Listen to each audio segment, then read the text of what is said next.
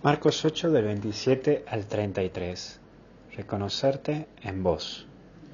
Lo primero que vemos es autenticidad.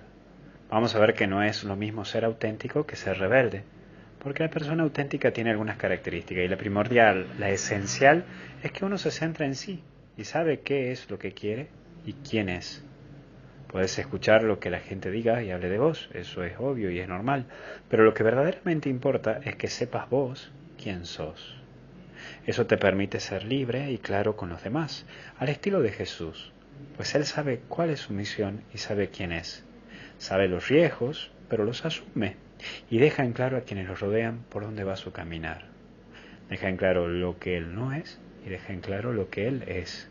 Es a esta autenticidad a la que vos y yo debemos llegar, porque está unida a la madurez, el poder transmitir ideas claras de lo que somos, de lo que podemos y de lo que no podemos. Ser auténtico es saber quién sos, mostrarte como sos y que no te manipulen, que otros no te lleven a un campo al cual no querés o al campo que no sos.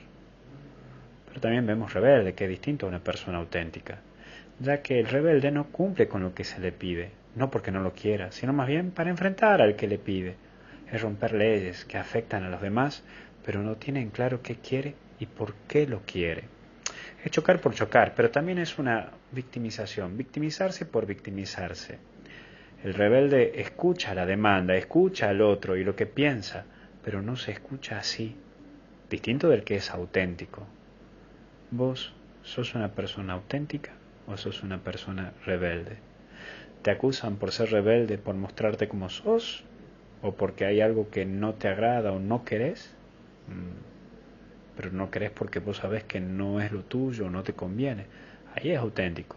Ahora si no, porque te cae mal este tipo, o porque bueno, para hacer la contra, ahí cambia. Pero también entra lo que es asumir. Y Jesús asume su realidad y plantea su camino. Le dice, muchachos, yo voy a la cruz. Él deja en claro dónde va y quién es, pero deja en claro que su mirada está en el Padre y lo que el Padre Dios le pide, eso lo asume. Lo que sucede a su alrededor es un conocer la realidad y asumirla. Sí, esto me va a pasar, pero su mirada está en el Padre, lo que el Padre Dios le pide. Hoy vos asumí la misión que Dios te puso en tu vida y no dejes que los comentarios te distraigan de la misión que vos tenés en este mundo. Que Dios te bendiga y te acompañe en el nombre del Padre, del Hijo y del Espíritu Santo. Cuídate mucho.